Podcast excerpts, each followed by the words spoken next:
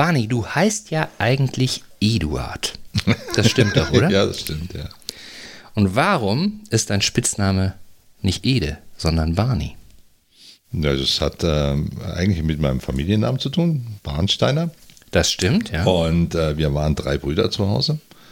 Äh, Walter, Holger und Eduard. Ja. Und meine Mama hatte immer so das Problem gehabt, dass sie sagte, okay, äh, wir sind auf derselben Schule und dann Ja. kamen die Freunde zu uns und wenn die Freunde bei uns waren, äh, dann wollten die meistens nur den Barney sprechen und dann hat sich irgendwann eingebürgert, dass die Mama gesagt hat, okay, welchen hättet ihr denn gerne, den ältesten, den jüngsten oder den, äh, den anderen? Ja.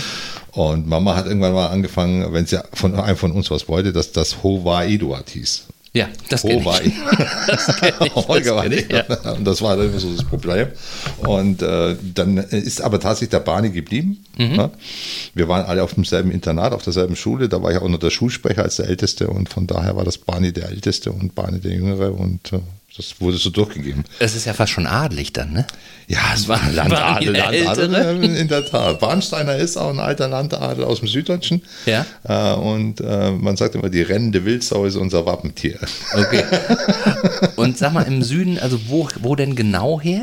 Also, Also, Bayern ist es ja auf jeden Fall. Ne? Es ist auf jeden Fall Bayern. Äh, mein Vater und der Ursprung unserer, unserer Familie, das waren die Fürsten, die kamen aus Landshut, bei Landshut, ein kleines Dorf.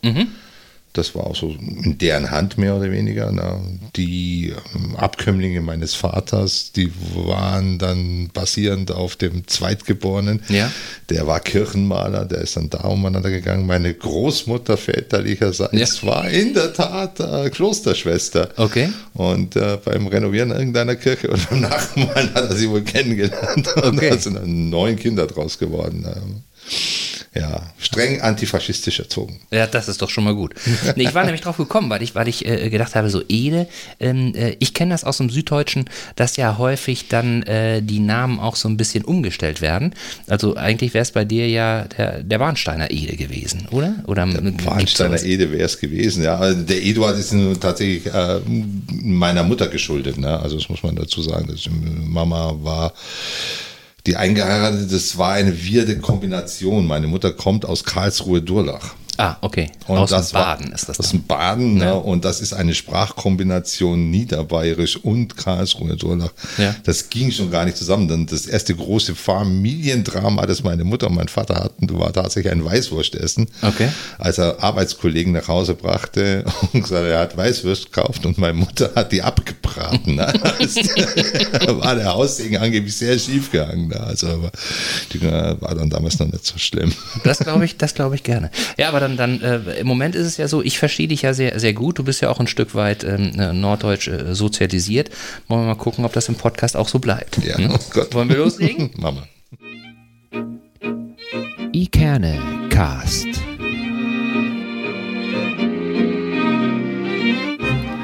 Der Podcast aus Eckernförde für Eckernförde.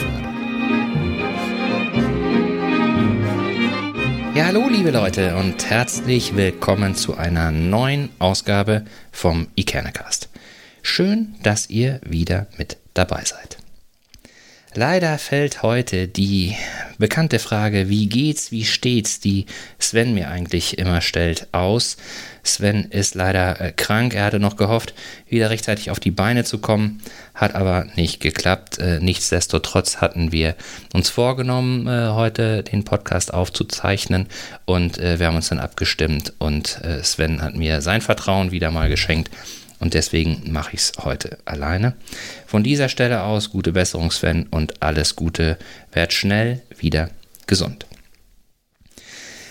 Ähm, da ich alleine bin, naja, fast alleine werdet ihr ja gleich merken, dass ich nicht ganz alleine bin, mache ich äh, einen kleinen kurzen Rückblick auf unsere letzte Folge.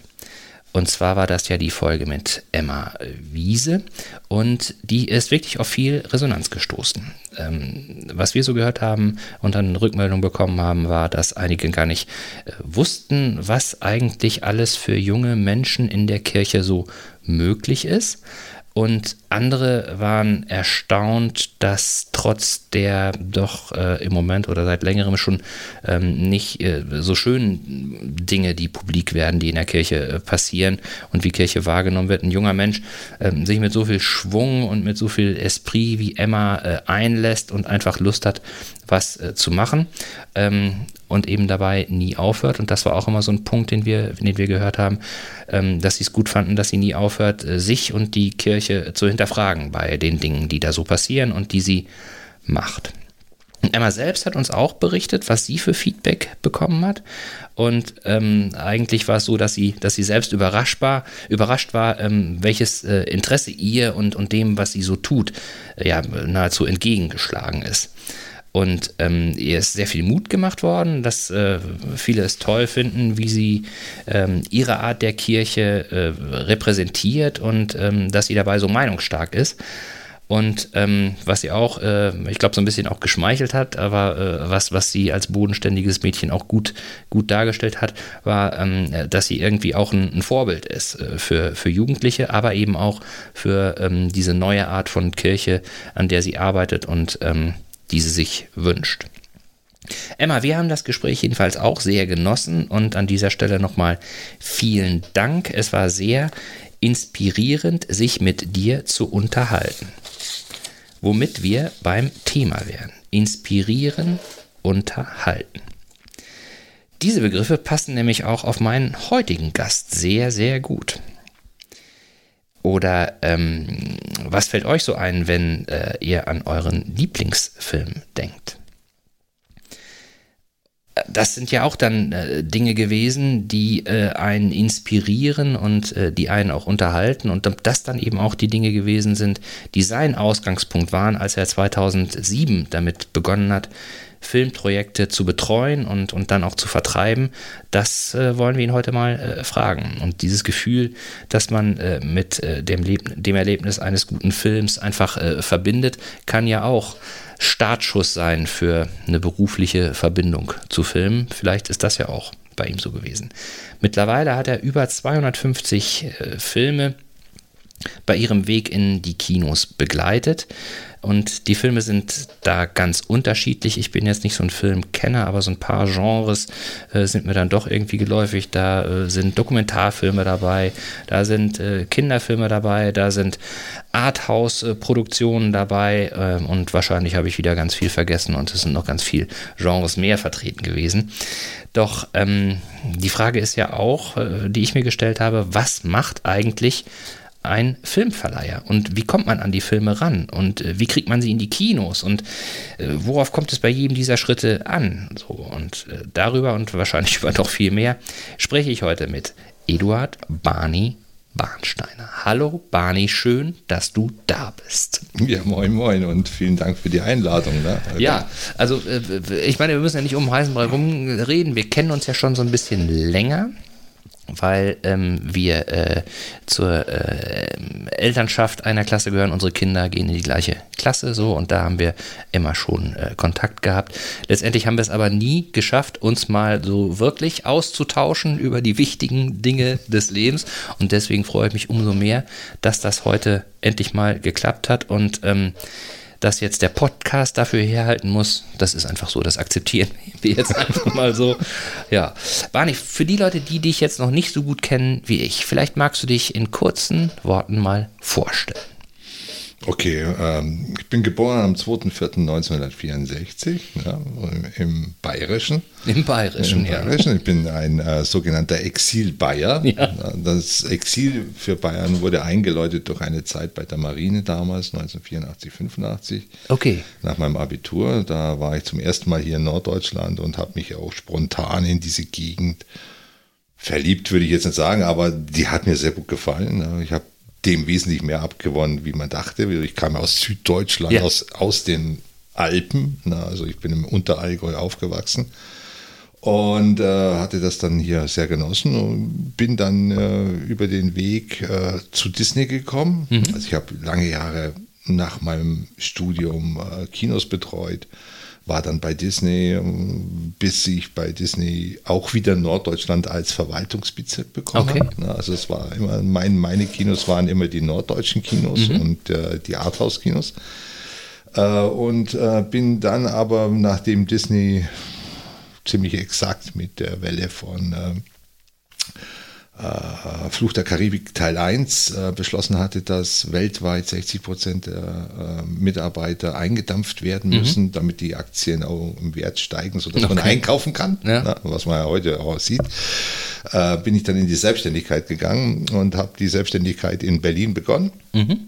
Zunächst allein und habe mich dann mit meiner heutigen Frau, die du ja auch kennst, Ja, die Mama ja, ja. von Sarah, äh, zusammengetan und wir haben dann beide mit unser, unser gemeinsames Wissen zusammengetragen. Ich aus der reinen Verleih- und Kinobranche, sie aus der wissenschaftlichen Ecke, weil sie beim Verband der Filmverleiher dort für die Marktforschung auch zuständig war, tätig war und auch bei Verleihern schon war vorher, haben das zusammengemischt und haben den Verleih gegründet, Bahnsteiner Film. Ja, und das ist dann seitdem auch schön gewachsen. Und dann war die große Frage, nachdem Sarah auf der Welt war, bleiben wir in Berlin, gehen wir raus aus Berlin? Ja.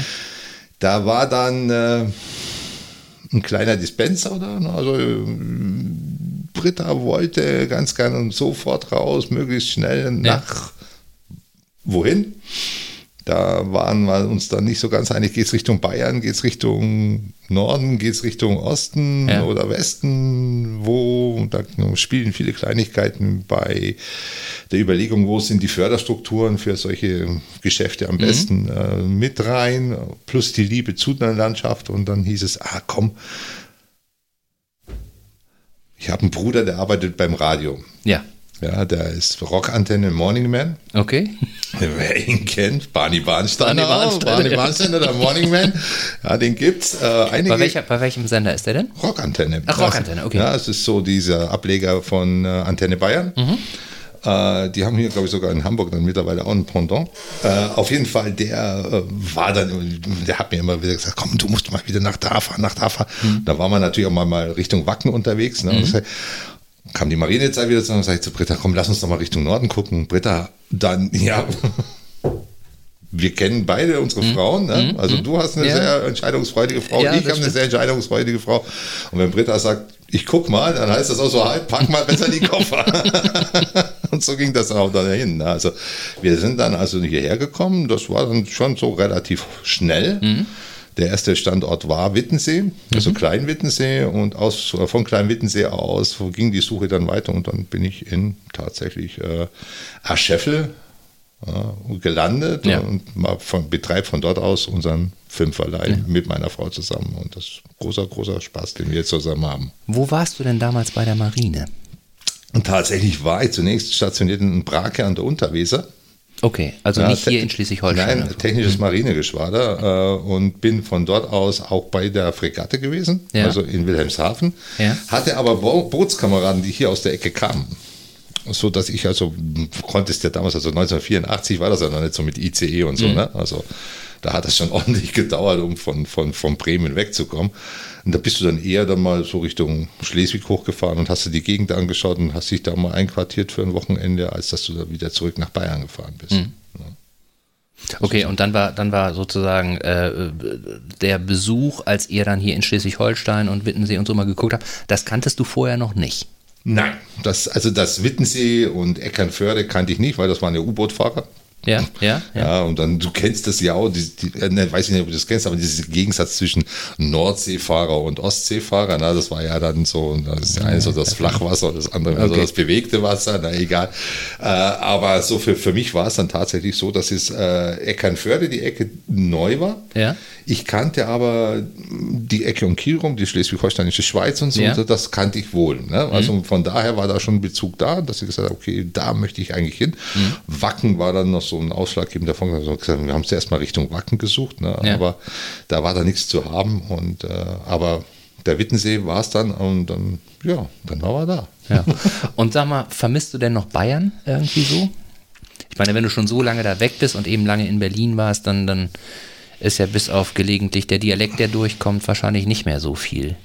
Also man schaut manchmal mit, mit einer großen Wonne diverse Kleinigkeiten, wenn man so die, äh, wenn, wenn man Filme hat, die aus der Ecke kommen. Ne? Mhm. Also wenn ich einen Film von Rosenmüller habe oder so, wie Beckenrand-Sheriff oder so, den schaue ich dann schon mit einer größeren Wonne. Ne? Mhm. Oder äh, wenn ich äh, dann an die Konstantin-Filme denke, die jetzt gerade eben immer draußen sind, also diese, diese Krimiserie äh, von Rita Feig, was ja verfilmt, eine Sauerkrautkoma ja. oder sowas. Ne? Ja. Also das gucke ich gern, das schaue ich gern, da, da bin ich auch daheim. Ne? Also mhm. das ist dann schon da. Ich äh, vermisse Bayern nicht, was die politische Basissituation angeht. Da bin mhm. ich ganz ehrlich, das war der Punkt, wieso ich da raus wollte. Mhm. Damals auch schon mit jungen Jahren, mit 18. Man geht nicht mit 18 zur Marine, weil man meint, Meister daheim. Ne? Ja. Na, für mich war es ja damals so, ich meine, das war 1984, 83 Situation klassischerweise. Der Bahnsteiner will eigentlich gar nicht zur Marine, der will überhaupt nicht zur Bundeswehr. Mhm. Was macht er? Er verweigert. Mhm. Na, aber in Bayern ist es nicht so einfach gewesen, weil da bist du dann an einen kleinen Amtsrichter im höchsten Amtsgericht Bayerns, äh, mhm. also sprich Höhenmeter, Füssen oder Kempten. Ja. Stehst dann vor dem und erklärst ihm, warum du nicht schießen willst und der sagt zu dir, das glaube ich dir nicht, mhm. Bub du gehst mal schön dazu, weil du willst dich nur drücken. Ne? Und dann war 84, war halt 84. Ne? Also bin ich halt dann dazugegangen und dann dachte ich mal, wenn ihr mir schon unbedingt was wollt, na, dann gehe ich auch dahin, wo es euch dann richtig Geld kostet. Also bin ich nach, mhm. nach Deutschland gegangen. Das ist der weiteste Weg. Da komme ich dann weg, weg aus diesem engen Bayern. Mhm. Ne? Kann man sich heutzutage gar nicht mehr vorstellen. Aber ich, jetzt wo du es sagst, ich erinnere mich auch. Ich hatte auch ähm, äh, einen Cousin, der auch verweigert und es gab dann, da gab dann ja damals noch wirklich so dieses der hatte so einen speziellen Namen, wo, wo letztendlich ähm, äh, die, diese Gewissensfrage, also du musstest, ja. du musstest dich immer rechtfertigen. Es war nicht so, dass ähm, jemand anderes dich davon überzeugen musste, dass es doch besser für dich ist, äh, zu dienen zur Bundeswehr, sondern du musstest dich dafür rechtfertigen, dass du das nicht wolltest und mit welchen, mit welchen äh, ähm, Methoden das auch damals ist heute unvorstellbar. Also auch, da gab es ja so ein Gremium auch regelrecht, ne? Ja, ja, wo man natürlich. es gab richtige Vorbereitungsgespräche auf das äh, und das war alles möglich. Aber auf der anderen Seite ist es ja so, dass, also wenn ich das jetzt nur mal ganz kurz so einfach ich glaube, deshalb haben wir auch, wir, wir 64er, also die, der Jahrgang zwischen 60 und 67, momentan mhm. so große Probleme mit diesem Ukra Ukraine-Konflikt. weil wir ja auf einmal wieder vor derselben Frage stellen. Mhm. Wenn ich heute die Kommentare in den Zeitungen teilweise lese, darf sich die Ukraine selbst verteidigen. Natürlich darf sie das, ne? Mhm. aber muss ich ihr ja, mit Waffengewalt zu, äh, zum Beispiel mhm. zur Seite stehen? Ja, das, das wird wieder aufgeschäumt, das ist auf einmal wieder da. Ne? Und dann gibt es eine Vielzahl von Filmen, die mich über ein Leben lang hin begleitet mhm. haben, mhm. die für mich prägend waren. Ne? Du kannst einen Film wie Apocalypse Now, äh, uh, Full Metal Jacket, mhm. uh, all diese Sachen, die kann ich dir aufzählen. Das sind Filme, die habe ich gesehen, die habe ich verinnerlicht. Das waren meine Filme. Ne? Mhm. Das waren meine Filme. Mein Film war nicht Top Gun. Mhm. Ja, Top Gun 2. Ich mhm. finde ich find das wahnsinnig, dass jetzt Top Gun 2 wieder da ist. Mhm. Ne? Ein, ein mhm. Film, der damals dazu geführt hat, dass viele Marinepiloten oder äh, Kampfpiloten auf einmal Kampfpiloten auch werden wollten mhm. in jungen Jahren, äh, dass jetzt da eine Zweitauflage, gerade jetzt in dieser Zeit, äh, mit zum Tragen kommt, obwohl der ja schon seit zwei Jahren fertig ist. Wollte ich gerade sagen, der ist ja schon Ewigkeiten fertig. Das ja, zwei Jahre, ne? Ja. Also seit zwei Jahren ist er fertig. Aber das ist, zeigt mir immer wieder, dass das, dieses Thema immer wieder auch kommt. Ne? Mhm. Ne? Und für mich ist es schon auch äh, äh, erschreckend gewesen zu sehen, wie, wie, wie das jetzt auf einmal wieder da ist. Ne? Mhm. Und wir haben ja, weiß Gott, momentan andere Probleme. Ja, ja, klar, ja. klar, klar. klar. Aber nochmal zurück, äh, Filmverleiher bist du, ne? Ja. Ist das ein Lehrberuf? Nein. Nein, das ist ein Film mit Berufung vielleicht. nein, nein, nein. Äh, Was muss man können? Was muss man mitbringen, um Filmverleiher zu sein? Also man muss eigentlich, ich weiß nicht, äh, du kennst das vielleicht äh, aus, aus, aus, dem Lateinischen, es gibt diesen Gott mit diesen zwei Gesichtern nach vorne und nach hinten. Mhm. Ja? Äh, und man muss fast eine Doppelfunktion haben. Janus also ist muss, das, ne? Janus, genau, ja. das Janus-mäßige. Du musst auf der einen Seite ein Pool an Kreativität, an, an, an, an Vorstellungskraft haben. Du liest Drehbücher, du musst dir vorstellen können, okay, dieses Drehbuch kann man umsetzen, das wird dann was und dann kann, äh, dann wird er da draußen Film und diesen Film kann ich rausbringen ja. und er wird Erfolg haben. Das ist die eine Seite. Und die andere Seite ist, du musst klar strukturiert vorgehen können. Du musst die Sachen können, äh, wie Abrechnungen erstellen, Buchhaltung, du musst das planen, du musst Förderanträge, du musst mit Beamtentypen sprechen, die mhm. So, und der eine Kopf, der kann das und der andere Kopf kann das. In meinem Kopf ne, ist der kreative Typ zu Hause. Ne? Mhm. Ich bin derjenige gewesen, der damals äh, gesagt hat, das ist ein politischer Film, den möchte ich ins Kino bringen. Das ist äh, ein schöner Film, den möchte ich ins äh, Kino bringen. Und dann habe ich den anderen Kopf gefunden in Form von Britta. Ne? Mhm. Und Britta ist diejenige, die macht genau das Gegenteil von mir. Also die ist auch kreativ, mhm. ne? nicht falsch verstehen. Aber die kann das, die kann eine Abrechnung machen, die kann mit einem beamten Menschen, äh, beamteten Menschen gut kommunizieren, die mhm. bringt das Schöne auf den Tisch, ne, dann so. Und das ist diese, diese Melange, die da entstehen muss, ne? Also, du bist kein Produzent, mhm. also bist keiner wie äh, der Gründer von äh, der Konstantin der Eichinger. Mhm. Ne? Also das, das, das bist du nicht. Ne? Da, da, das ist ja ein Typ gewesen, der war geballte Energie, wenn du dem begegnet bist. Ich bin dem im Leben vier, fünf Mal begegnet, mhm. äh, meistens auf Premierenveranstaltungen oder sonstige Sachen in München. Das war, wenn der Bernd von dir gestanden ist, da hast du es richtig gemerkt, okay, ja. Du hast aber auch gemerkt, okay, du darfst jetzt kein falsches Wort mhm. sagen. Also, mhm. Dem durftest du nicht widersprechen, da ist der durch die Decke gegangen. Ne? Mhm. Also das war so. Und äh, aber das ist ein Produzent gewesen. Ne? Das sind die, die, die ganz am Anfang stehen, die irgendwo ein Thema aufgreifen. Ich bin ja als Verleiher, oder wir als Verleiher sind ja, wie gesagt, dieser Janusschädel. Mhm. Ja, wir gehören auch zu denjenigen, die zu jemandem sagen, der mit einem Film um die Ecke kommt und sagt, ich habe diesen Film gemacht, der muss mhm. ins Kino. Also sagen, wir glauben dir, du musst diesen Film ins Kino bringen. Wir sind der festen Überzeugung, dass das funktionieren kann. Für dich aber wir müssen dir leider sagen, kaufmännisch gesehen geht es nicht. Mhm. Ja, das ist so das Dilemma, das wir haben. Wir sind sozusagen Filmverleger. Mhm. Ja, Verlegerinnen, äh, muss man äh, für, mhm. alles einfach dazu sagen. Also man hat einen richtigen kleinen äh, Split manchmal auch im Kopf. Ne? Also du stehst vor einem Film und sagst, ja, ja natürlich möchte ich dieses Thema ganz gerne ins Kino bringen. Ja, und du weißt aber auch ganz genau, okay, das, das wird nicht funktionieren. Ne? Ja. Also das wird nicht gehen. Aber wie, wie kommen die Filme denn zu dir? Also äh, da gibt es ja auch einen Film, den du, den du äh, verlegt hast, der ähm, äh, ja jetzt noch relativ aktuell ist und den vielleicht auch viele kennen, Born for Corn. So. Wie ist der Film zu dir gekommen und, und wie ist, ist dieses Projekt sozusagen entstanden und welche Schritte gehörten dazu, dass der dann in die Kinos gekommen ist? Also Born for Corn hat eine sehr lange Geschichte eigentlich. Ne? Born for Corn hat eine Geschichte von fast acht Jahren, würde ich über den Daumen gepeilt sagen. Mhm. Und der ist mir zum ersten Mal tatsächlich begegnet. Da hatte ich äh, in, auf der Berlinale kam ein junger Filmemacher zu mir und hat mir gesagt, er hat da die Idee, diesen Film ins Kino zu bringen. Mhm äh, über eine Übergabe, da ging es noch gar nicht so konkret um die Übergabe, sondern es ging um die Situation, äh, wie, wie, wie denn die Situation von der Landjugend ist ja. äh, in der Fragestellung der Nachfolge. Und das ist natürlich, also du, sitzt in Berlin, Berlinale, mhm. du sitzt in einem Café, äh, da springen gerade eben die Köpfe um dich rum, mhm. die ihre Filme reinbringen. Und dann kommt dir einer mit dem Thema Landjugend mhm. und Nachfolge. Ne? Das ist natürlich nicht der Burner. Ne? Also, mhm. ganz ehrlich. Ne? Also, dann stand ich also Auto vorne und sagte, okay, ja. Ähm, musst du mir ein Drehbuch mhm. geben. Und dann habe ich zum ersten Mal das Rohskript gelesen, wie die Idee damals war. Mhm. Und habe einen sogenannten LOI geschrieben, also ein Letter of Interest. Mhm. Das ist der klassische Anfang. Also du hast eine Idee, irgendjemand kommt mit dem, dem Buch zu dir und so. Dann passiert aber etwas ganz Komisches. Ne? Der Film ging von uns weg. Mhm. Der war bei einem ganz anderen äh, Verleiher dann, und zwar bei Salzgeber. Das ist ein guter befreundeter Verleih von uns, also den kennen War der wir. Film denn dann schon gedreht oder gab es gab nur das Drehbuch? Es gab nur das Drehbuch, mhm. es gab nur das Skript und sowas, aber auf einmal war der nicht mehr bei uns, mhm. ja, sondern die Idee ging wandern. Mhm. Ja, das, da bist du dann oft, ähm, das war jetzt in dem Fall, war es auch teilweise so, dass Salzgeber äh, hat eine ähm, gute, strukturierte Situation in Berlin. Das muss man dazu mhm. wissen. Die sind also, äh, wie sagt man, mit Technik, Filmtechnik und so weiter gut be bestückt, mhm. äh, können da zusätzliche Un Unterstützungen geben und haben das dann damals auch angeboten mhm.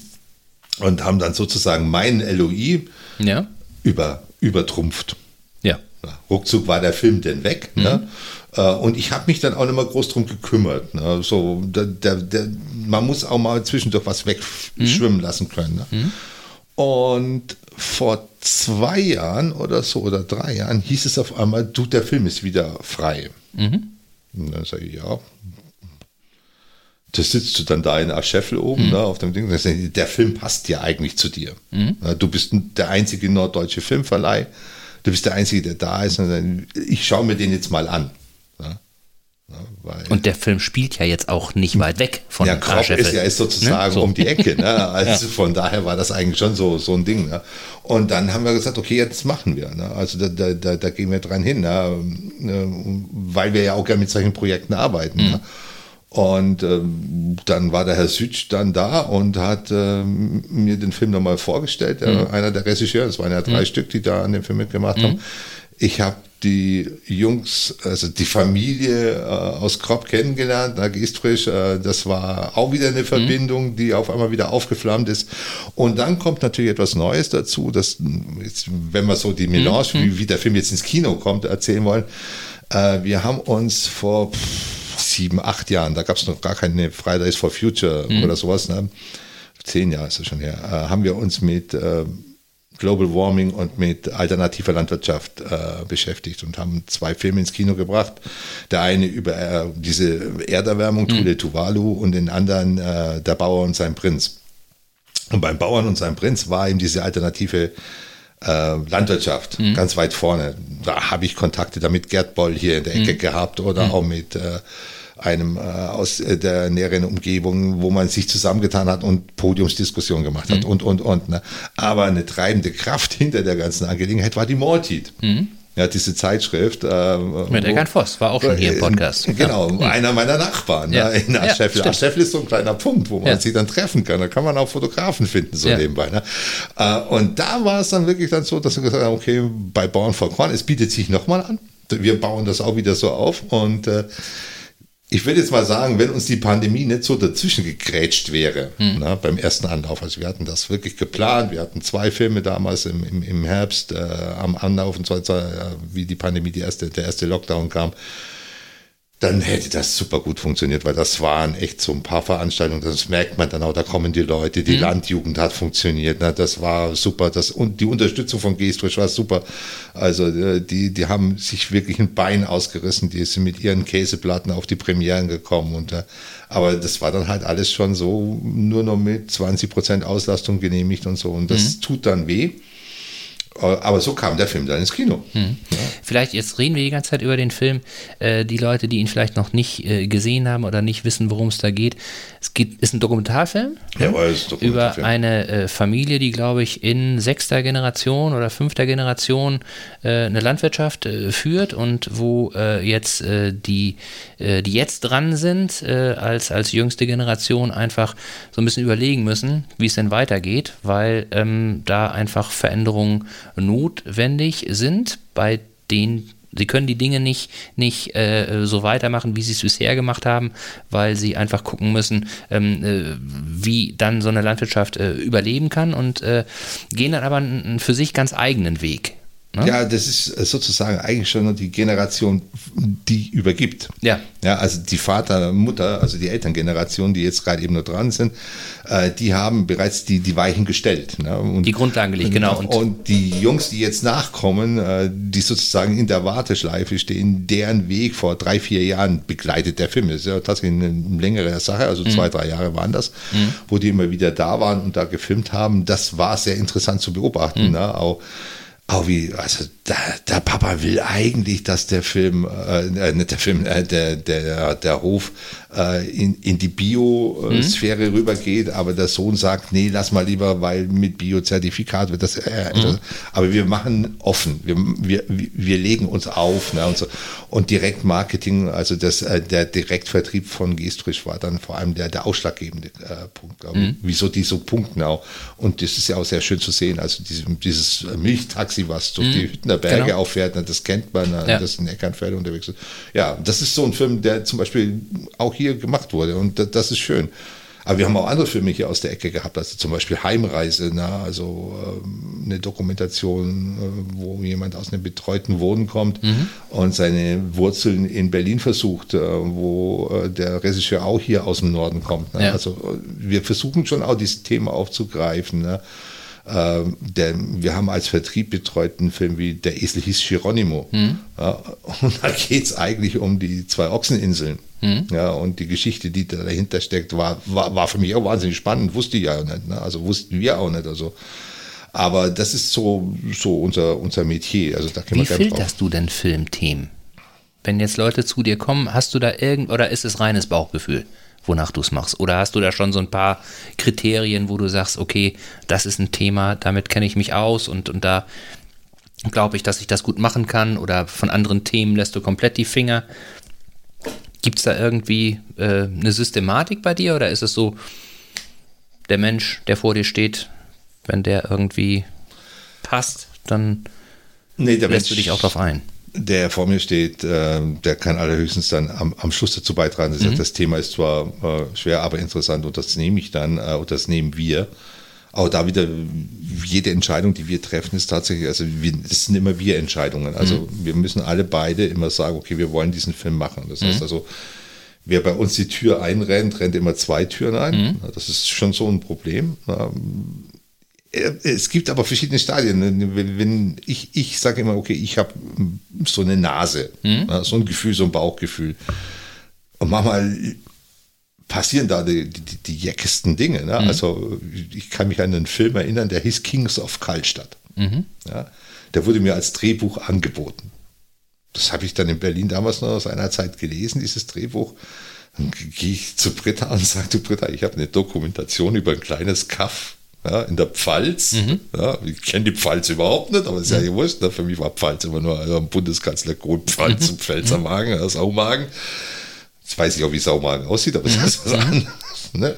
Und sage ich, meinst du, das kann was werden? Und sagt sie ihm erstmal, was willst du mit der Pfalz? Und ich sage, ja, aber überleg mal, also ich meine, es gibt ja diese, diese, diese zwei, Entschuldigung, man, man das nicht aussagen, aber es gibt diese zwei äh, Grunddialektformen, die in der klassischen Operette äh, immer gern verwendet werden. Ne? Und das eine ist Pfälzer oder der Sachse, der Sächse. Ne? Mhm. Ne? Ah, ich habe sie doch nur mhm. auf die Schulter geküsst. Ne? Also, also, das kann doch eigentlich ganz gut funktionieren. Aber vielleicht ist es auch so ein ganz tolles Thema. Mhm.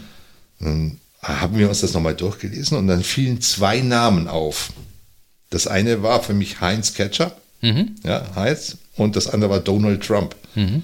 Ja, und das war weit bevor Donald Trump gesagt hat, er geht mhm. den Weg zum Präsidenten, mhm. sondern es war einfach so, diese zwei Familien kommen aus diesem Kaff, Kallstadt. Okay. Und darum ging es. Kings of Kallstadt war zwei Familien, die in Kallstadt eigentlich zu Hause sind, sind emigriert in die Staaten. Und was ist aus denen geworden? Das mhm. eine ist ein wahnsinniger Mogul geworden, der Immobilien hat, ne, mit einem damaligen zweifelhaften Ruf. Mhm. Äh, ist ja nicht besser geworden, mhm. aber egal. Ne? Und der andere ist eben einer, der super gutes Ketchup herstellt. Mhm. Ne? Also, okay.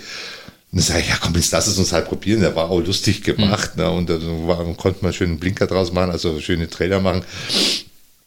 Und lass es uns mal angehen und so. Und dass dieser Film dazu führt, dass Bahnsteiner Film als Logo irgendwann mal im zweiten deutschen Fernsehen in der Heute-Show hinten dort steht, ne, mhm. das war der, der Burner überhaupt, ne, weil das Donald Trump dann das, diese Präsidentensache macht. Ne, ja. Konnten wir ja nicht ahnen, konnten nee, wir ja nicht riechen. Ne? Also das war so, so ein Beschleuniger und da hat diesem Film unwahrscheinlich geholfen. Also mhm. wir hatten den als Konterfei auf dem Plakat. Mhm. Das war Satire hoch drei. Ne? Also da, das ist so. Auf der anderen Seite war, apropos heute schon, ne? also ich weiß nicht, Martin Sonneborn, ob du den kennst, ja. die Partei, ne? mhm. mit dem habe ich zum Beispiel zwei Dokumentarfilme ins Kino gebracht. Da mhm. würde ich sagen, das war auch so mein politisches. Das eine war äh, Heimatkunde. Ne? Mhm. Da, da marschiert er tatsächlich um Berlin am ehemaligen Streifen entlang mhm. ja, und begeht da die Gegend. Und das war ein Film, da habe ich mich hier weggeschmissen mhm. vor Lachen. Ja, und das war schön. Und das andere war die Partei, ne, also ja. eine Dokumentation über die Partei. Ne, also das ist auch so, wo ich sage, ja, das, das macht mein Leben schon auch lustig ne, mhm. oder unser Leben lustig, weil wir uns da mit schönen, lustigen Themen beschäftigen können. Mhm. Also und im Dokumentarfilmbereich dann. Ja. Halt, ne. Und sag mal, jetzt ist es ja so, ähm, äh, früher war Filmemachen ja schon ein ziemlicher Closed Job. Ne? Weil äh, du äh, musstest ja ähm, Zugang haben zu äh, Equipment, um da überhaupt erstmal loslegen zu können. Das ist heutzutage ja sehr viel leichter geworden. Wenn ich jetzt so sehe, dass, dass da irgendwelche Filme in Kinos sind, die teilweise nur mit dem Handy gefilmt sind und so. ähm, es ist ja schon, wie soll ich sagen, es ist einfacher geworden, Filme zu machen, aber nicht leichter, gute Filme zu machen. Hast du denn da irgendwie jetzt auch festgestellt, dass die Anzahl der Vorschläge, die dir so unterbreitet werden, dass die signifikant äh, zugenommen hat oder dass da ähm, äh, qualitativ äh, sich da äh, Standards verändert haben? Oder würdest du sagen, eigentlich ist es genauso wie, wie früher? Kann ich nicht feststellen, dass da jetzt irgendwo sich, dass da Schwankungen drin sind.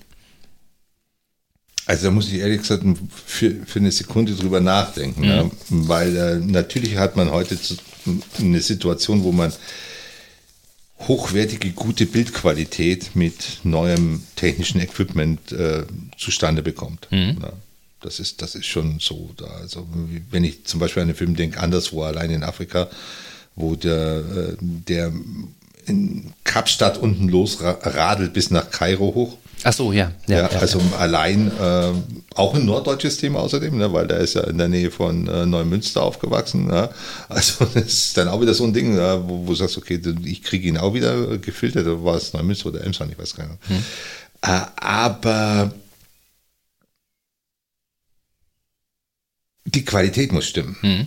Ja, so, das ist zwar ein einfacher Film mit sehr viel Material gewesen, mit einfachen Aufnahmen, aber die Zeit, die die verbracht haben am Schnitt, in einem sehr aufwendigen Schnitt, ja, mhm. und der Mann, der diesen Schnitt gemacht hat, der äh, aus der Ecke kommt, äh, um die Tatorte äh, machen, ne, also von Tatortfilmen mhm. und so, äh, das nimmt dann genauso viel Zeit in Anspruch. Und die Qualität, das merkt man auch jetzt momentan gerade eben im Markt, die Qualität ist schon gefragt. Ne? Also ob das jetzt äh, eine Sache ist wie äh, dieser Top Gun-Film, äh, der technisch unwahrscheinlich aufwendig mhm. und super gut gemacht ist. Ne? Also wo man sagen muss, wow, da ist echt das Equipment äh, der, der Jetztzeit an Kameratechnik da. Mhm. Und plus die Erfahrung eines alten Regisseurs, der sagt, okay, das und das und das funktioniert und das funktioniert gut und das wird wieder so funktionieren. Das ist die eine Seite und das muss auch so sein. Und der Schrott, der auch da ist ne, und der jetzt momentan auch verstärkt den Weg in den Markt findet, pandemiebedingt, mhm. ne, weil ja die, die, richtig guten Produktionen erstmal gestoppt worden mhm. sind, auch vom Geld her. Mhm. Äh, das, das merke ich schon, ja, aber das wird mir nicht angeboten. Also da muss ich mir jetzt keine Sorgen haben. Mir wird so viel angeboten, dass mhm. ich also sehr viel zu tun habe. Also wir haben äh, wir, Britta und ich, wir bekommen im, im Schnitt äh, 10, 20 Anfragen pro Halbjahr. Mhm. Wo dann, sage ich mal, fünf, sechs wirklich in die engere Entscheidung reingehen. Und das ist ja dann nicht nur so, dass wir da sitzen und den Film anschauen, sondern wir müssen dann auch gleichzeitig anfangen zu überlegen, wie können wir Geld regenerieren, um diesen Film ins Kino zu bringen. Mhm. Die Kehrseite der Medaille ist nämlich, dass du so einen Film mit jedem einzelnen Film, auch einen Film wie Born for Corn oder mhm. sowas, mit einem Basisgeld ähm, ausstatten musst, damit du das überhaupt ins Laufen bekommst. Mhm. Also du bist dann da immer zwischen, sage ich jetzt mal locker gesagt, zwischen 25 und 75.000 Euro im Minimum äh, sind da immer dabei. Mhm. Und wenn es mal was Aufwendigeres ist, dann wird es auch entsprechend teurer. Mhm. Aber die Filme, die euch dann angeboten werden, das sind dann schon fertige Filme, ne? Also mhm. die kannst du dir zu Hause oder kriegst du manchmal auch nur eine Idee oder ein Drehbuch irgendwie und. Brot for Korn, Drehbuch. War ein Drehbuch? Ja, war, Kings of Kreisstadt war ein Drehbuch. Der Bauer und sein Prinz war ein fertiger Film. Ja. ja also das, das, die pendelt, äh, pendelt immer so hin und her. Und da hat sich die Zeit halt verändert. Ne? Also früher war es ja so, dass man also äh, in meinen Anfangszeiten, äh, da, wie ich auch noch für Disney gearbeitet habe und äh, viele Filme ins Kino gebracht habe, äh, da bist du dann äh, von Disney nach Hof geschickt worden. Mhm. Mit vielen anderen kleinen Verleihern hast du dich dann in Hof getroffen und dann waren dann die Hofer Filmtage und dann hast du wirklich fertige Ware angeschaut. Mhm. Da gab es fertige Dokumentarfilme aus Deutschland, aus Frankreich, äh, ganz egal was. Ne? Und da hast du geschaut, hast deinen ersten Blick gehabt oder du fährst nach Cannes, um da was zu sehen. Ne? Ähm, also das sind die Festivals. Die mhm. sind fertig. Ne? Und dann gibt es eben die Situation, dass jemand einfach eine Idee hat und dir ein Drehbuch gibt oder so mal einen ersten Eindruck. Äh, einen Rohschnitt kriege ich auch oft, der noch nicht tonbestimmt und farbbestimmt ist, ne? mhm. dass man das zum ersten Mal sieht. Wenn es sozusagen darum geht, man braucht nur einen Verleih für die Endproduktion.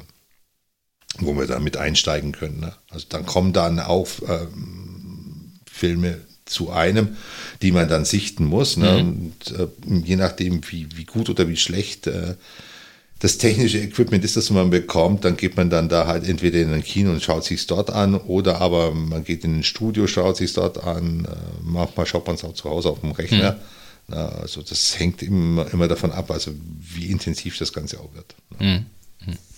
Und wenn du jetzt mal zurückschaust, gibt es da irgendwie einen Film oder vielleicht auch zwei, drei Filme, die dir irgendwie sofort einfallen, weil sie irgendwas Besonderes hatten, was Besonderes mit dir äh, gemacht haben oder wo, wo du irgendein besonderes Ereignis damit verbindest?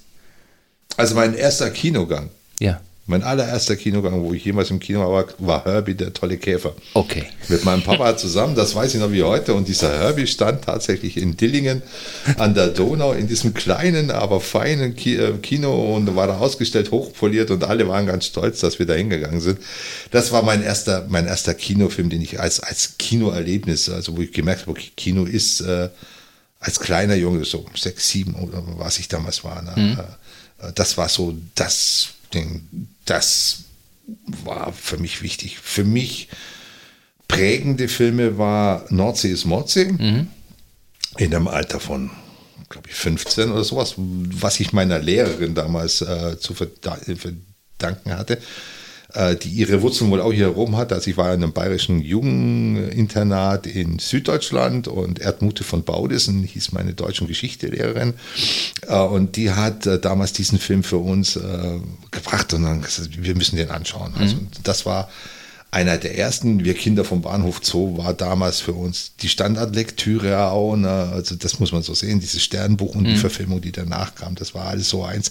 Aber Nordsee ist Mordsee war der erste äh, prägende Film, würde ich sagen. Äh, gefolgt von diversen anderen Filmerlebnissen. Mein, mein, ich bin einfach so in einer breiten Fächerung drin. Ne? Auf der einen Seite war es natürlich schon auch spannend äh, für mich, also zum Beispiel der erste Star Wars-Film. Mhm. Ja das war ja für mich ein Tonerlebnis ohne Ende. Ne? Und, und, bis wir dahin gehen konnten und den überhaupt sehen durften, war es ja wahnsinnig schwierig, weil mhm. George Lucas den ersten ja tatsächlich limitiert hatte. Nur die Kinos mit seinem Soundsystem durften den zeigen. Ah, okay. Und das war in Bayern damals nur das Ari in München. Mhm. Kein anderes Kino konnte das. Ne? Und bis das dann soweit war, dass die nachgerüstet hatten, musstest du auf diesen Film warten wie dann der, dieser, dieser, dieser Kreuzer zum ersten Mal über dich wegschwebt, ja. ne?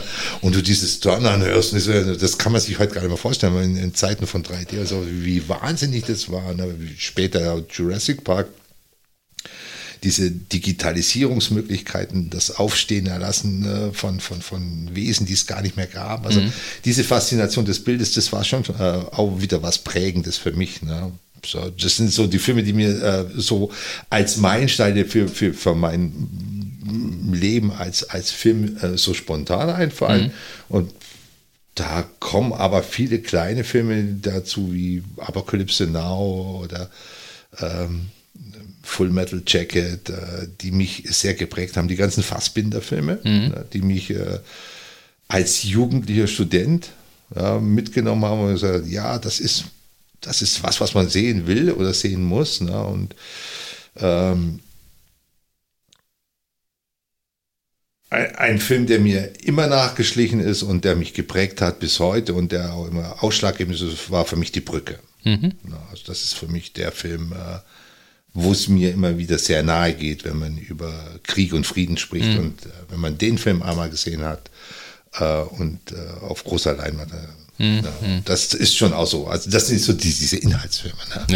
Ja. Äh, und dann gibt es auch so wahnsinnige Filme, die man einfach gesehen haben muss, wie alle Bud Spencer-Filme oder äh, ja, spiel mir das Lied vom Tod. Mhm. Ja, also dann allein diese Szene am Anfang, wenn man mal spiel mir das Lied vom Tod ist und wenn die, dieser Zug über einen wegrollt, ne, wenn diese große Leinwand mhm. aufgeht oder wenn er die, die Mücke mit seinem Colt fängt und die dann, ne, mhm. also das sind, das sind schon so Sachen, die mein Leben ist so dieses, dieses ganz Lebendige, ne? mhm. also dieses ähm, Bild äh, in sich und meine Zeit bei Disney ist ja davon geprägt. Ich war über zehn Jahre bei Disney. Ne? Mhm. Also ich habe da Filme ins Kino gebracht. Äh, da, da, hast du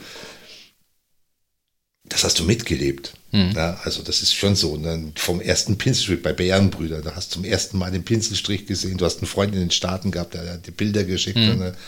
Und äh, bis du den dann im Kino hattest, ne, und so, das war schon so, oder Nemo, also das mhm. war für uns schon der Hammerschlag, ne, also Pixar-Filme auch dann. Ne. Also das waren schon auch tolle Zeiten. Ne, also, Soll ich mal sagen, wie mein erster Kontakt zu Kino war? Ja, gerne. Ähm, ich bin ja auch auf dem Land groß geworden, da gab es eigentlich in unserem Dorf schon mal gar kein Kino. Man musste immer 15 Kilometer fahren zum Kino. War auch teuer, aber mein Nachbar, mit dem, äh, der Nachbarsjunge, mit dem war ich befreundet und sein Vater war äh, ehrenamtlich beim Kolping aktiv. Mhm. Und der Kolping hat Kinderkino gemacht. Kennst du sowas auch? Ja, Kinderkino. Da ist er rumgefahren, hatte dann so einen so so ein Projektor sozusagen und dann ist er irgendwie in Dörfer gefahren, in, in den Schützensaal, irgendwie so und dann hat er den Film eingelegt und dann äh, hat er gefragt, ob wir, ob wir mit wollten. Und ähm, da habe ich mir, ich weiß gar nicht wie oft, äh, mehrmals immer nur Filme mit Louis de Funès angeguckt. Diese Balduin-Serie, ja, die lief ja, da. Ja, ja, ja.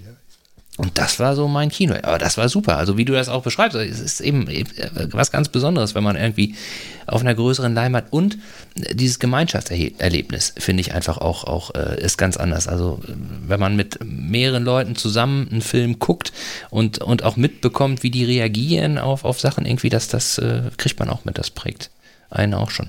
Und jetzt von deinen Filmen, die du so verlegt hast, hm. hast du da irgendwie. Ist natürlich immer schwierig, weil was, äh, jeder Film ist ja speziell und mit jedem Film verbindest du ja wahrscheinlich auch irgendwie, irgendwie was. Aber ist da irgendwie was dabei, wo du sagst, das war thematisch für mich irgendwie aufwühlend oder, oder äh, da kann ich mich noch ganz besonders gut dran erinnern oder da ist irgendwie was Besonderes vorgefallen, dass der Film dir noch so in Erinnerung ist? Also von denen, die wir jetzt als Bahnsteiner Film ins Kino gebracht haben, ja. äh, da gibt es mehrere Filme. Also und ich würde tatsächlich meinen allerersten Film als den äh, für mich wichtigsten äh, Film auch nach wie vor bezeichnen, weil das war der Film, äh, wo ich auch mit der Person noch einmal richtig Kontakt hatte und das war Der Weiße Rabe.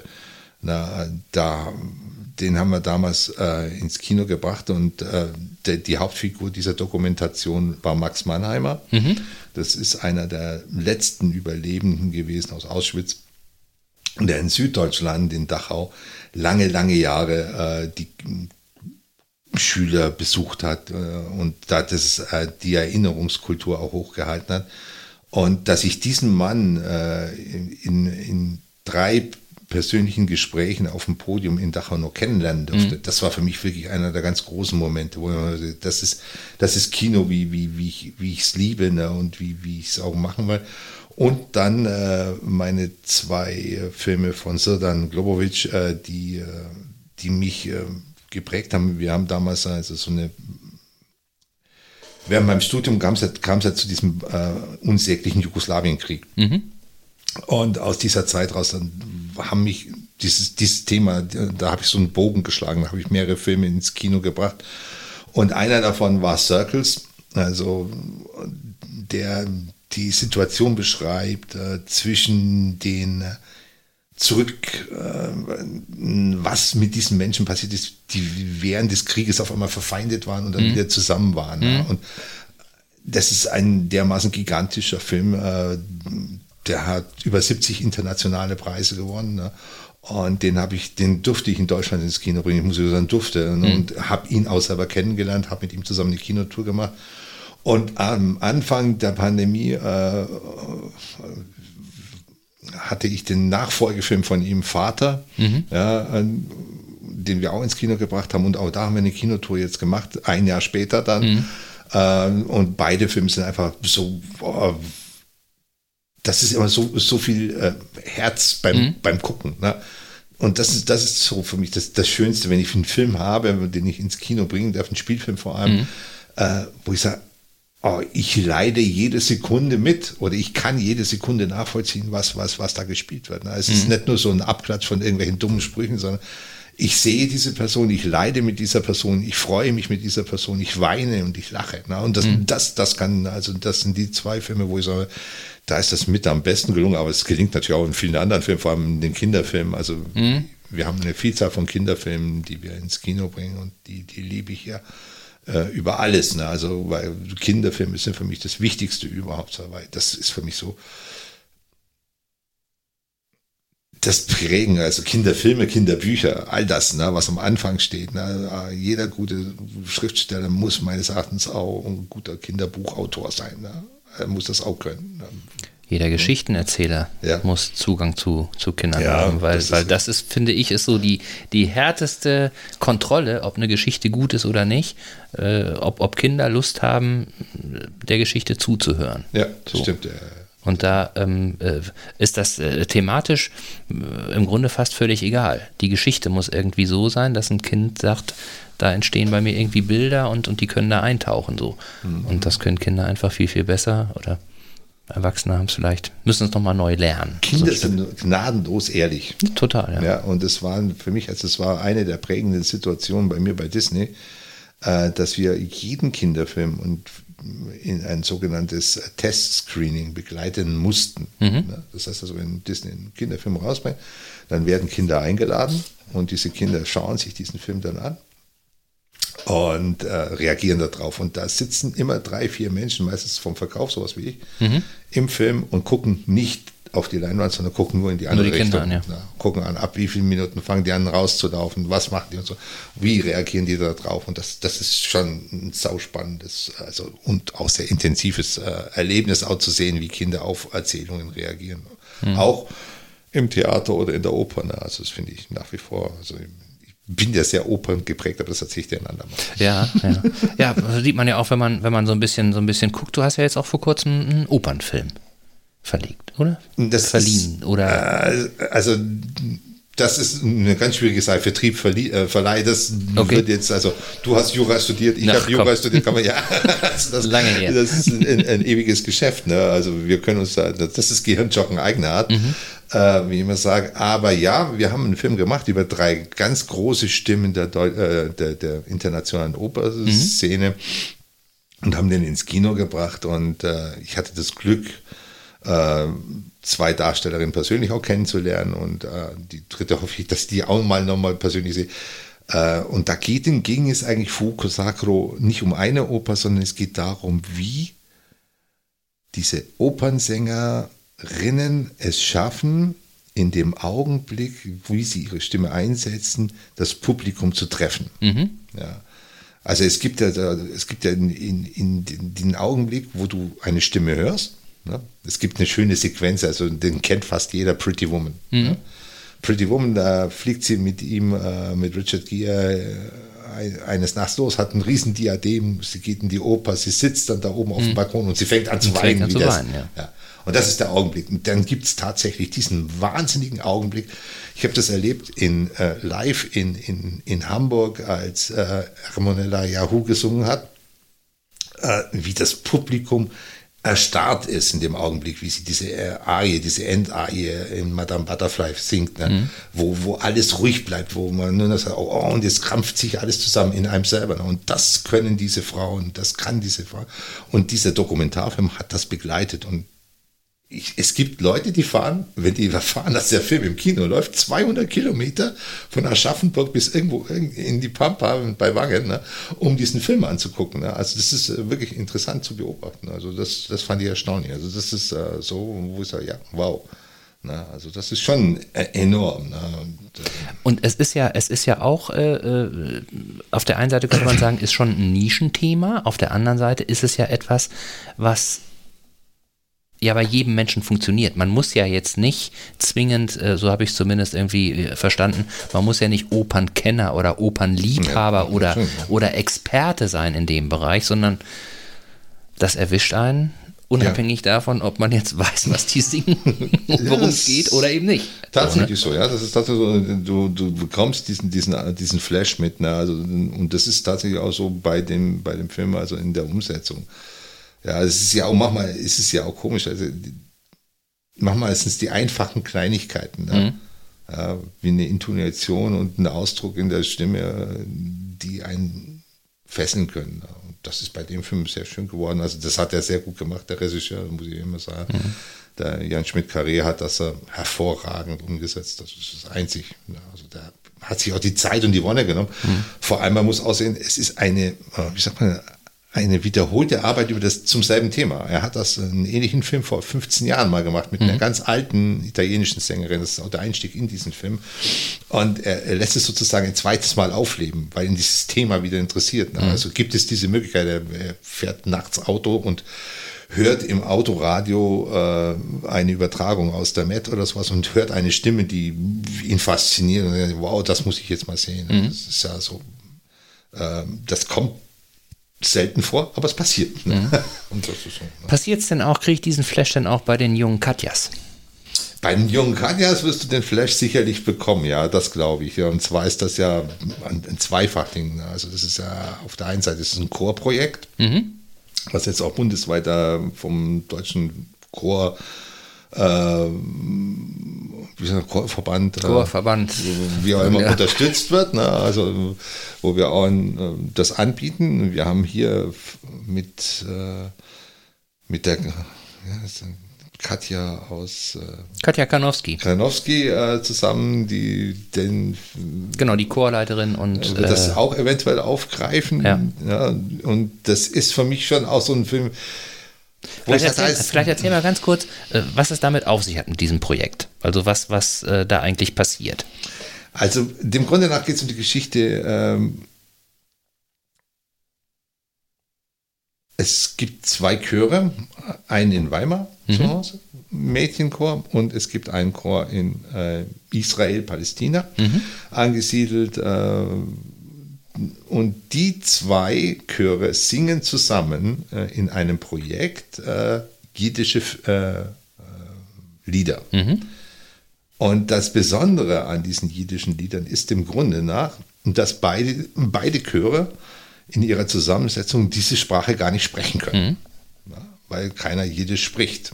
Also in Israel auch nicht. Auch mhm. die jüdische Bevölkerung in Israel spricht kein Jiddisch, ja, sondern Hebräisch. Oder so. Mhm. Und Jiddisch ist aber auf der anderen Seite, wenn man die Sprache nach Allenberg zurückverfolgt, eine der ältesten europäischen Sprachen. Mhm. Ja, und wenn wir heute über 1750 Jahre äh, jüdische Geschichte sprechen in Deutschland, ne, äh, was ja sehr lustig ist, mhm. ne, also wir haben 100, 1750 Jahre jüdische Geschichte zu verfolgen. Aber ja, davon ist nur ein Bruchteil tatsächlich deutsche Geschichte, mhm. weil Deutschland gibt es ja noch gar nicht so lange. Mhm. Ne? Aber mhm. diese Sprache, diese jiddische Sprache, die gibt es tatsächlich schon ewig. Mhm. Und die war ähnlich wie Roma, ne, wo ich einen eigenen Bezug dazu habe, eine Sprache, die umfassend ist, die mhm. in verschiedenen Völkern einfach gesprochen wurde, mhm. ohne dass man ein Problem damit hatte. Und diese Sprache wird als Grundlage für Gesang genommen und man hat ein paar schöne Lieder gefunden und dann versuchen diese beiden Chöre das einzuproben mhm. und dann in Deutschland auch zu präsentieren, in Weimar dann auf dem, mhm. auf dem äh, Filmfest, äh, auf dem Chorfest. Und das äh, Projekt wird da begleitet in dieser Dokumentation. Gleichzeitig gibt es dann jetzt dieses Chorprojekt dazu, wo wir versuchen, das zusammenzufassen. Genau, also wo jetzt Chöre, wie zum Beispiel Katja Ganowski, wenn, ja. sie, wenn sie wollte, könnte sie ähm, äh, die Lieder, die ihr ihr zur Verfügung stellt, genau. könnte sie einsingen. So. Kann sie einsingen und kann dann da, wird das dann zusammengeführt. Ne? Also genau, kann sie, ich glaube, sie kann, könnte es sogar filmen irgendwie, ne? Ja, und genau. dann, dann äh, würde das sozusagen in dem, in dem Film, der heißt dann Die Jugend Katjas wahrscheinlich. Also den ne? Film gibt es schon. Ne? Ah, das ist sozusagen ein, ein, Parallelprojekt. Ah, ein Parallelprojekt, okay. Ja, das äh, sozusagen begleitend zum Film äh, entstanden ist als Idee, mhm. um äh, auch diesem äh, Anspruch äh, gerecht zu werden. Ne? Das ist wie bei so manch anderen Filmen, wo wir einfach so suchen, äh, das weiter zu transportieren. Mhm. Ne? Also über die Leinwand hinaus nach draußen zu wirken. Also als wir damals äh, den Film rausgebracht haben, Tule Tuvalu, über mhm. die Klimaerwärmung. Mhm. Britta sagt mir immer, ich muss sagen, es ist ein Film über Klimaerwärmung. Ja. Ne? Tule Tuvalu versteht keiner, da ja. hat sie recht. Ja, äh, aber für mich ist es halt dieser eine Film. Und äh, wir haben dann versucht, über, äh, über die begleitenden Maßnahmen den Film zu begleiten. Und da sind wir damals mit der Albaran, einem Forschungsschiff, dem deutschen Forschungsschiff, ja. gefolgt und haben an den Anlegestandorten, in, äh, wo das Schiff in der Binnensee angelegt hat, an den Kinos haben wir dann den Film immer gezeigt. Mhm. Und haben mit der Albaran zusammen eine Kooperation gesorgt, sodass die Botschaft, die in dem Film drin ist, ja, raustreten konnte nach außen. Ne? Mhm. Und das Ganze hat daran gegipfelt, dass also die Albaran bis Paris gefahren ist, wo damals der Weltwirtschafts-, äh, Weltklimagipfel äh, war. Mhm. So lange ist das nämlich auch schon her. Und da gab es noch keine Fridays for Future. Mhm. Meine, heute wäre es einfacher gewesen für mich. Ne? Mhm. Na, aber so haben wir diese Botschaft nach draußen getan. Das versuchen wir immer wieder zu machen. Ja, das ist ja vielleicht auch, vielleicht auch äh, ein Weg, sich tatsächlich von diesem klassischen Kino-Klischee so ein Stück weit auch abzugrenzen. Ne? Also dass man, dass man eben ähm, ein Kinoerlebnis auch, weil, weil, du eben schon sagtest, ähm, äh, du hast dann, du hast dann ähm, äh, Darsteller oder Regisseure oder so äh, kennengelernt und hast dann auf dem Podium mit denen noch gesessen. So, ne? Mhm. Das ist natürlich auch was, was äh, ein, ein äh, unglaublich neues Erlebnis bietet, als jetzt einfach nur einen Film zu gucken. Ne? So im Kleinen äh, erleben wir das ja auch bei Greenscreen. Das ist ja auch einfach nett, wenn dann die Filmemacher da sind und man nachher noch die Möglichkeit hat, denen eine Frage zu stellen, beziehungsweise die von sich aus noch ein bisschen was erzählen, kriegt man ja auch einen ganz anderen Zugang, nicht nur zum Film, sondern auch zu dem Thema, was dahinter mhm. steht. So. Und ähm, wenn ich jetzt mal so ein bisschen gucke, so die Dokumentarfilme, die ähm, in deinem Portfolio so sind, ähm, äh, das sind ja auch, äh, also dieses jüdische Thema findet sich ja schon immer mal wieder. Würde ich schon so sagen. Ne? Also ich hatte äh, äh, irgendwie mal einen Film gesehen, von dem hatte mir Britta damals auch mal erzählt. Ähm, da ging es um diese Geschichte, dass äh, während äh, des Dritten Reiches äh, jüdische Kinder, jetzt muss ich lügen, nach Schweden oder nach Norwegen oder so äh, gebracht wurden. Ähm, damit sie, damit sie überlebten, allerdings äh, auch auf eine Art und Weise, die äh, auch schwierig ist. Also äh, ohne, ohne Netz und Doppelboden, ohne Verwandte wurden die dann einfach, einfach ähm, äh, wurde denen gesagt, so du fährst jetzt dahin und da hinten, äh, in, in Schweden war es, glaube ich, da nimmt dich einer auf so und der, der kümmert sich dann äh, so äh, um, um dich. Und das ist ja auf der einen Seite natürlich, könnte man sagen, schon mal eine total gute Idee, aber wenn man sich dann die Kinder, die jetzt ja auch erwachsen oder alt sind, wenn man sich die anguckt, die haben ja auch, sind ja völlig entwurzelt. Ne? Also so, die, die mussten ja auch, die standen ja auch vor dem Nichts und als Kind vor dem Nichts zu stehen, ist ja dann nochmal noch mal was ganz anderes irgendwie. Das ist, das ist richtig, ja. Man, äh, das ist äh, so, so ein Thema, was ganz generell äh, mein, meine, mein, unsere Filme äh, beinhaltet. Das kann ich schon so sagen. Also wenn du sagst, okay, das sind die jüdischen Themen, dann ist es nicht nur das jüdische Thema als solches, sondern es ist dieses Verfolgungsthema. Mhm. Ja, und diese, diese, diese, dieser brutale Schlag ins Kontor der Kindheit. Mhm. Ja. Ob das war, wir hatten den Film, also wir hatten es ja vorher von der jugoslawischen Seite her, ja. äh, wo ich sage, okay, äh, Circles, da geht es auch um junge Menschen, die äh, im, im, Krieg geschlagen werden. Aber wir hatten auch die Kinder von Sarajevo. Hm. Also einen Film, wo es um die Kinder ging, die damals im Bunker saßen, als die Granaten eingeschlagen haben, was aus denen geworden ist und wie die damit umgegangen sind. Das war halb dokumentarisch. Äh, ich habe diesen Film, von dem du gerade eben gesprochen hast, äh, der sehr schön passte. Also das ist der Wahnsinn gewesen, als den, den Film hatten wir als Vertrieb betreut.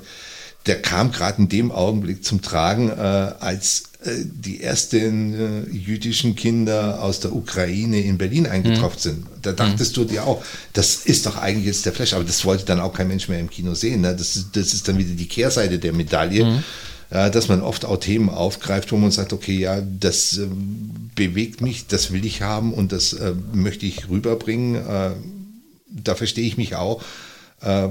Oder da verstehe ich uns, ja, also Britta und mich äh, auch ein bisschen so wie das, was Rowold gemacht hat im Buchverlag. Ne?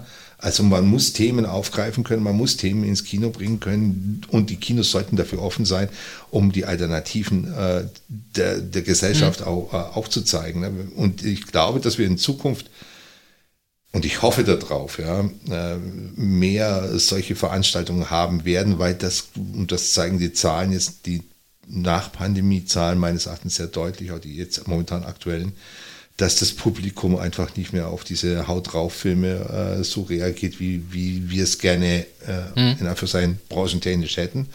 Äh, und was mir, was für mich ein warnendes Beispiel immer ist, ist gerade Eckernförde, ne? Äh, wo ich sage, äh, wie schön ist es, dass du Rendsburg um die Ecke hast, ne, mit äh, zwei Kinos, mhm. die sich, ja, äh, ergänzen können, äh, die sicherlich auch Mainstream spielen, aber die engagiertes Kino mhm. zeigen. Mhm. Das, das merkt man auch in der Auswahl der Filme, die ein kommunales Kino haben, das funktioniert. Und Eckernförde hat nichts. Mhm. Na, Entschuldigung, wenn ich sage, wenn nichts, mhm. stimmt natürlich nicht. Wir haben ein kommunales Kino, das sich sehr müht. Ne? Äh, aber das natürlich auch das Problem hat, wie kriege ich die Leute da unters Dach, äh, mhm. auf gut Deutsch, ne? damit die da auch kommen wollen. Äh, und gleichzeitig habe ich aber ein sehr erfolgreiches Naturfilm-Doku, mhm. ich, das ich sehr schätze. Mhm. Da habe ich auch schon einen Stempel abholen dürfen mhm. äh, für damals äh, der Bauer und sein Prinz zum Beispiel. Ähm, aber Britta und ich sehen das auch immer so, dass wir sagen, wir brauchen Kinos, die sich engagieren. Und wenn wir nach Schleswig schauen, dann haben wir schon ein Problem. Mhm. Ja, da habe ich einen Cinemotion-Verein und sowas droht eigentlich in Eckernförde auch. Ja, dass irgendeiner von außen kommt und sagt, ja, okay, ich knall hier was hin und dann ist es eine Abspielstätte, mhm. aber keine Kulturstätte. Mhm. Ja, und das, das ist für mich so der Unterschied. Ne? Das ist wie, äh, ich, ich kann zu Burger King und McDonalds gehen, um was, um Futter zu mir zu nehmen. Oder ich kann gut essen gehen, wie zum Beispiel im Domkrug oder ein Marbilkrug oder sowas, oder? Mhm. Äh, und sagen, okay, da gibt es jemanden, der sich engagiert, der, der, der, der möchte, dass das was ist, ja. Äh, und das ist halt so der Unterschied für mich. Ne? Also dann, dann, das würde ich in Eckernförde gerne wieder haben wollen. Ne? Also ich habe erst neulich mit, äh, mit jemandem drüber gesprochen, also in dem speziellen Fall mit meinem Friseur, ne? Mhm. Äh, der mir erzählt hat, wie er seine erste Portion äh, Popcorn bei unterm Sternenhimmel äh, in, in, im Kino in, in Eckernförde gegessen mhm. hat ne? und äh, davon geschwärmt hat, wie schön es war, dass man einfach nur innerhalb der Fußgängerzone ins Kino gehen konnte. Mhm. Ne? Und das fehlt einfach doch dieser Stadt. Ne? Also ich meine, was soll das, dass das nicht vorwärts geht? Ne? Also, mhm. Da wird gepufft und geschlafen und die Jugend findet keinen kein Anschluss dann. wobei, wobei, wir haben ja auch mit vielen Jugendlichen gesprochen, so, ne? Mhm. Und, und ähm, äh, das, was ich so mitbekommen habe, ist, dass, sagen wir mal, die, die Jugendlichen zwischen äh, 14 und 20, die mhm. jetzt noch hier in Eckernförde, denen ist ein Kino gar nicht so super wichtig. Erstens, weil sie es wahrscheinlich von ihrem Taschengeld nicht bezahlen können, da reinzugehen. Und zweitens, weil deren Interesse einfach auch daran liegt, mit ihren Freunden und Freundinnen was zu machen. So, ne? Und dann reicht es eben nicht aus, wenn man einfach sagt, da läuft ein Film, da gehen wir hin, sondern die wollen eben schon auch irgendwie so ein bisschen, so ein bisschen drumherum haben und, und einfach auch eine, eine gewisse Aufenthaltsqualität. So, ne? Aber ich glaube, dass das, ähm, das, was du sagtest, das ist jetzt äh, schon angekommen. Man muss eben gucken, was man daraus macht, wie man eine Balance findet zwischen auf der einen Seite den äh, Menschen, die einfach gerne mal so einen Kinoabend haben äh, und den Menschen, die einfach auch, ähm, so wie du das ja auch, so fasse ich das mal zusammen, irgendwie auch äh, sehen, ähm, äh, es, es lohnt sich auch kleine Filme irgendwo äh, zu zeigen und darauf aufmerksam, aufmerksam, zu machen, weil das dann eben auch dafür sorgt, dass das Auswirkungen haben kann auf, auf äh, sozialen und gesellschaftlichen Zusammenhalt und, und äh, überhaupt auf, auf äh, kulturelle Wahrnehmung. So, ne? Und ähm, da glaube ich, ist es, ist es nicht nur in Erkernförde, ist es überall schwierig, äh, diese Position äh, zu besetzen. Äh, wenn man nach Rendsburg guckt, ist es ja auch, äh, das ist ja eine gewachsene Struktur. Das ist ja nicht, wo irgendeiner gekommen ist und gesagt hat, so machen wir das jetzt, sondern äh, die Schauburg und so weiter, die gibt es ja einfach schon Ewigkeiten. Und die Menschen, die es machen, die hauen sich rein und die haben eine, eine konkrete Vorstellung so. Und ähm, äh, warum soll es nicht hier dazu führen, dass jemand kommt, auch eine Vision hat? Und das vielleicht auch macht. Ich gebe da meine Hoffnung nicht auf. ja. ja. Schön, Barney, wenn ich jetzt auf die Uhr gucke, oh, hauaha, wir haben uns schon wieder verquatscht. Und ich habe hier auf meinem Zettel ja auch noch deine andere, deinen anderen Januskopf sozusagen. Dein Engagement in der Freiwilligen Feuerwehr.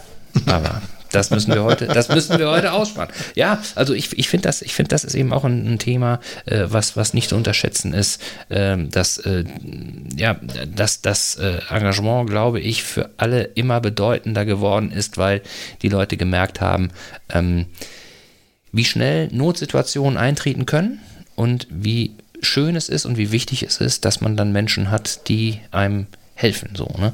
Und da hättest du sicherlich auch noch. Das machen wir ein anderes Mal. Über die Freiwillige Feuerwehr, da äh, holen wir Lord Bratwurst nochmal, mhm. den Rettungswagenfahrer, und dann könnt ihr euch mal die Bälle zuspielen. Ja, gerne. Das machen wir mal. Ja. Vielen, vielen Dank für das ja, inspirierende und unterhaltende Gespräch heute. Wir setzen es bestimmt irgendwann mal fort.